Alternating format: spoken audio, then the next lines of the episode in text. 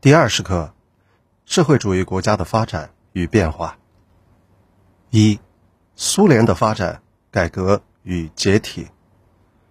赫鲁晓夫改革背景：面临问题，优先发展重工业的政策没有变化，农业、轻工业落后的局面没有改观。改革契机：斯大林逝世后，以赫鲁晓夫为首的苏联新领导人试图改革。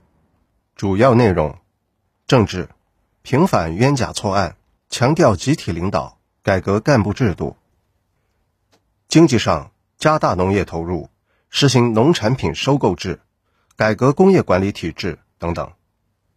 历史意义：注入某些市场经济成分，取得了一些成效，推进了农业的发展，但改革没有突破计划经济体制，只是有限的利用了市场经济。使计划经济体制有所松动，国民经济比例仍然严重失调。苏共二十大，一九五六年，概况：赫鲁晓夫做了关于个人迷信及其后果的秘密报告，影响打破了对斯大林的个人崇拜，但没有对斯大林的功过做出全面科学的分析，造成了严重的后遗症。勃列日涅夫改革主要内容，在工业领域推行新经济体制改革，扩大企业自主权，利用奖金等经济杠杆，促进企业改善管理，提高效益。结果，改革只是对传统体制的修修补补，效果有限，没有从根本上触动高度集中的政治经济体制。执政后期。热衷于树立个人迷信，专断作风严重，工作缺乏活力，社会矛盾丛生，发展缓慢。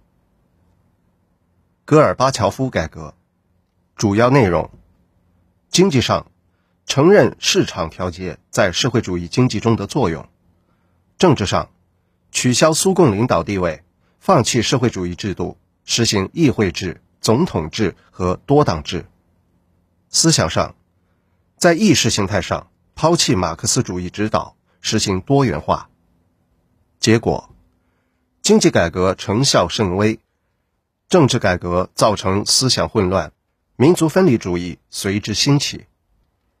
一九九零年，立陶宛率先独立，随后俄罗斯及其他加盟共和国纷纷发表主权宣言。一九九一年十二月二十六日，苏联解体。知识点：评价赫鲁晓夫改革。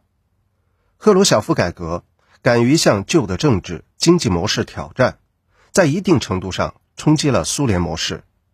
但赫鲁晓夫对苏联模式缺乏科学认识，未能从根本上突破这一模式，只是在原有经济体制上进行局部调整。知识点：苏联社会主义建设。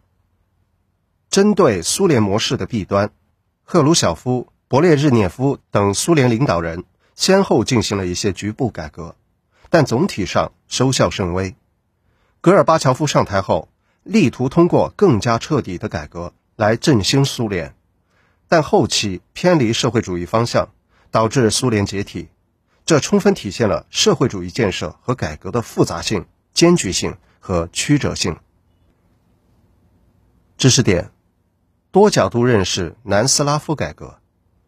一，从改革特点看，建立社会主义自治制度，中央权力逐渐下放。